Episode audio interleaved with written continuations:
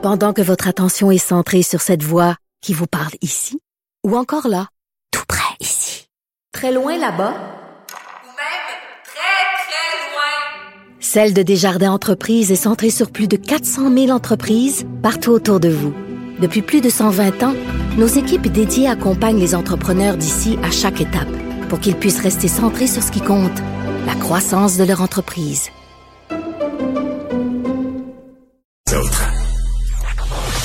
Vous écoutez Pierre Nantel, Cube Radio.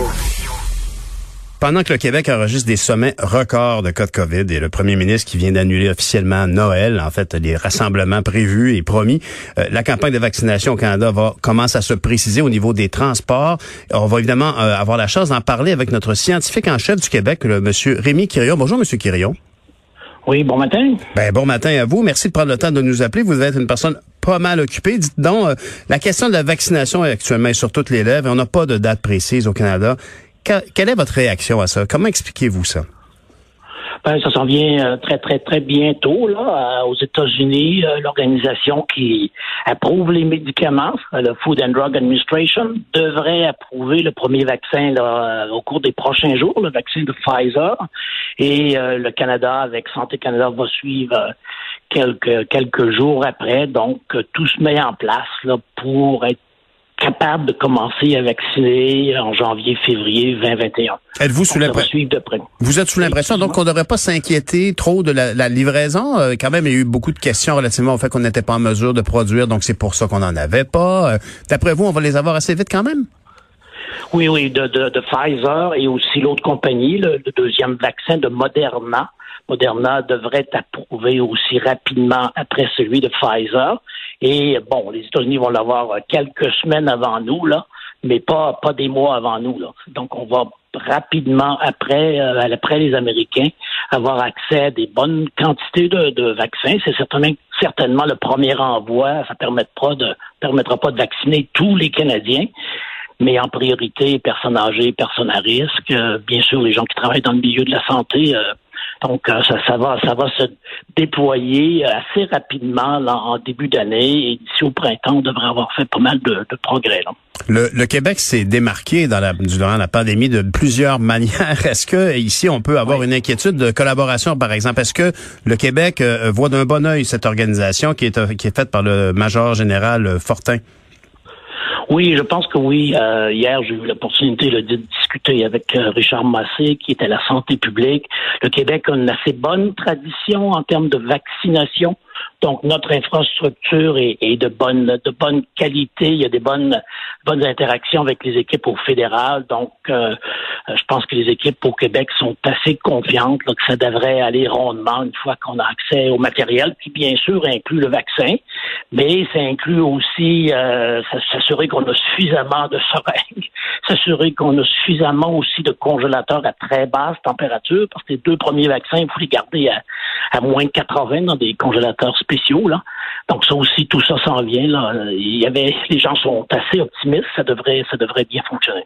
Vous, vous évoquez les seringues en riant un peu, mais c'est vrai quand même que ça demande une quantité phénoménale. Est-ce que ça, ça sera entre autres dans la distribution prévue par l'armée ou si c'est le Québec qui est autonome dans, son, dans ses fournitures? Oui, il y a aussi euh, le fédéral finalement a fait des commandes pour l'ensemble du Canada. Euh, donc ça, euh, il ne devrait pas avoir de, de, de, de, pénurie de ce côté-là. Là. Euh, tout, tout, est regardé, bien sûr. En plus de ça, il y a le personnel aussi, s'assurer qu'il y a le personnel adéquat pour être capable de, vacciner les gens, parce qu'étant donné que ce vaccin-là doit être conservé dans des conditions un peu spéciales, bon, on ne pourra pas, vacciner, là, dans, par exemple, dans un premier temps, dans les pharmacies, parce qu'on n'a pas accès à ce genre de frigo, de congélateur-là de basse température. Donc, termes de logistique un peu compliqué, mais les gens sont assez confiants que ça devrait hein, assez rondement. Et par la suite, un peu plus tard, on va avoir d'autres vaccins qui n'ont pas besoin probablement d'être conservés à des températures aussi basses. Exactement. Monsieur Quirion, en tant que scientifique en chef du Québec, votre homologue, votre parallèle à Ottawa, Madame Mona Nemer, est-ce que vous aussi voyez d'un bon œil euh, cette décision qu'a pris euh, Monsieur Legault, euh, donc évidemment de d'invoquer que le si des conditions non favorables a mené au fait qu'on annule les rassemblements prévus pour les fêtes? Oui, je pense que oui. On était, on était tous assez contents de la décision il y a deux, trois semaines.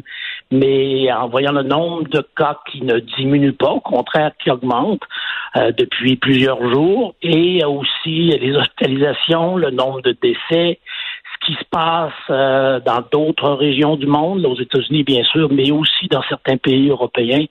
Donc en se disant si on se réunit un peu trop, on s'élève un peu trop dans le temps des fêtes, ben, le mois de janvier va être très compliqué. Donc, je pense que c'est mieux de, de, de, faire un peu de sacrifice. C'est sûr qu'on a hâte de s'en sortir, là. Et le vaccin est un espoir de ce côté-là, mais on a encore un petit bout à faire avant d'être rendu là. Dites-moi, beaucoup de gens ont remarqué la remarque de M. Legault quant au fait que c'était une décision politique euh, et non pas de la santé publique. Comment interprétez-vous cette précision-là qu'a fait M. Legault hier?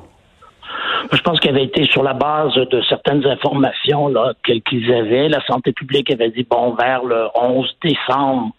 Euh, il faudrait là, vraiment avoir une décision finale. Est-ce qu'on y va pour euh, pour des, des réunions euh, dans le temps de, de, Noël ou non? Et voyant le nombre de cas qui continuait toujours à augmenter, finalement le gouvernement s'est dit bah, dans un sens pourquoi attendre au 11 décembre là, parce qu'on n'aura pas de possibilité de faire descendre beaucoup le nombre de cas au cours de la semaine qui vient. C'est très peu probable. Donc, de se dire, on va peut-être mieux se protéger plus tôt. Aussi protéger tous les, acteurs dans le réseau de la santé, là, les infirmiers, infirmières, les médecins, tout ce beau monde-là, c'est des mois et des mois qui travaillent très, très, très fort. Donc, euh, épuisé, si on veut pas en rajouter sur ça au mois de janvier, c'était peut-être mieux de, de, se protéger de, de cette façon-là. Et le gouvernement de prendre la décision. En bout de ligne, c'est les élus, ça fait partie de leur travail de prendre ce genre de décision-là. Et, de rester, de s'assurer que la population ne décroche pas des consignes. Euh, on est, euh, on, a, on, a, tous euh, assez euh, ravis de voir l'intérêt de, de, la majorité de la population de se faire vacciner.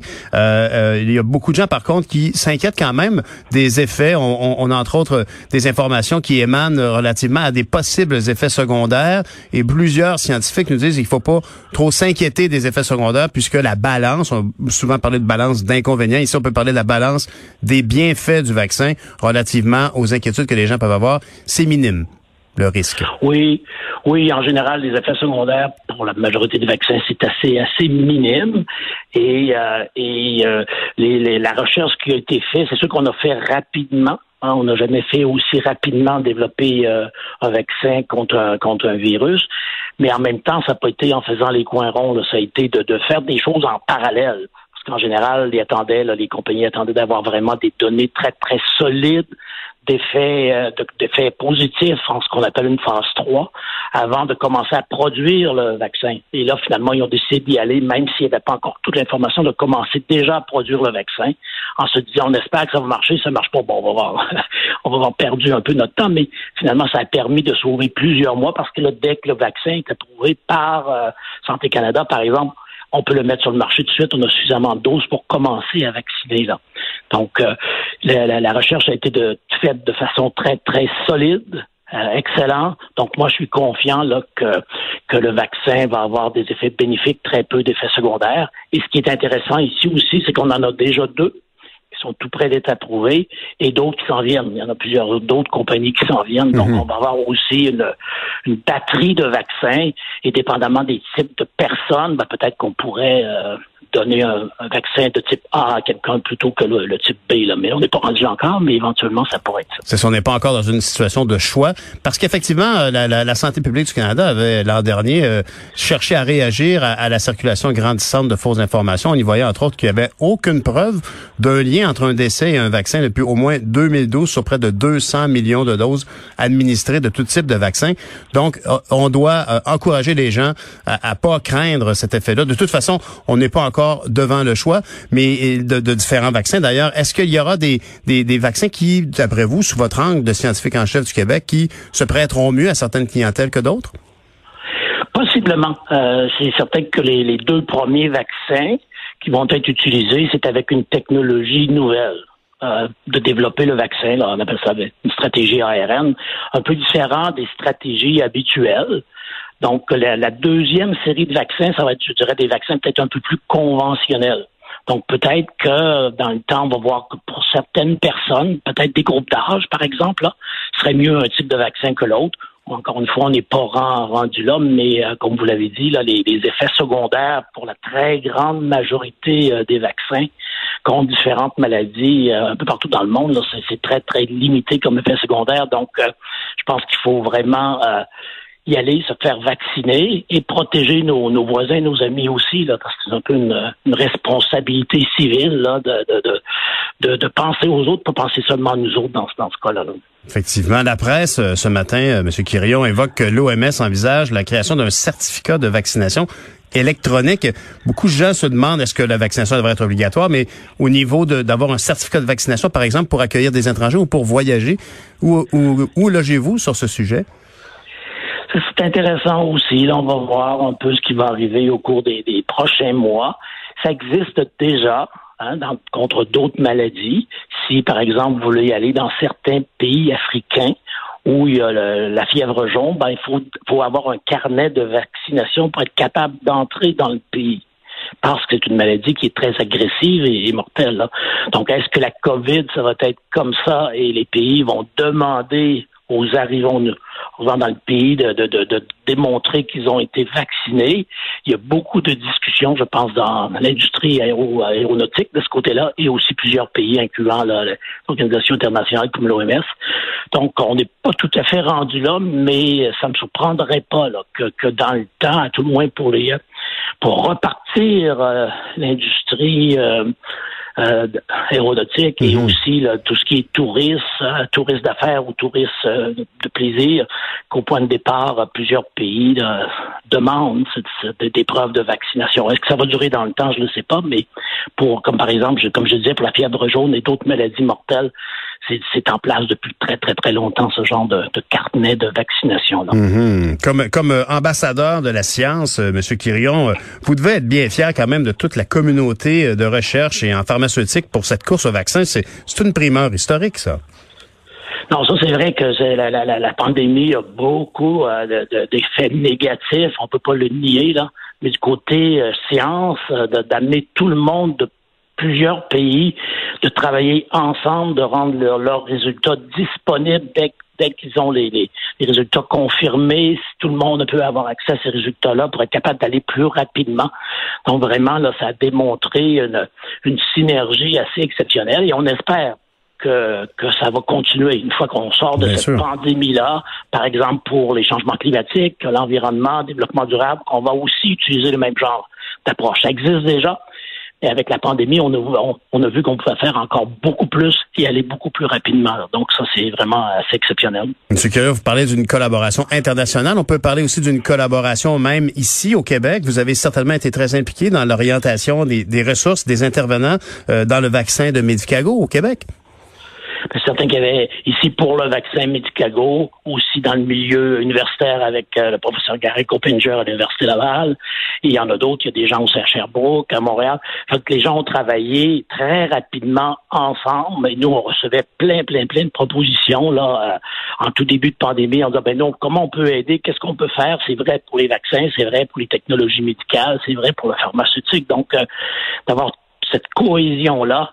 Et bien sûr, on a financé différents types de projets de ce côté-là, là, mais, mais c'est, très, très bien de voir ça. Et maintenant, on espère, comme je disais, l'utiliser peut-être un peu cette même stratégie-là pour dans d'autres Bien sûr, pour la crise climatique. les, les climats, oui. Bien sûr.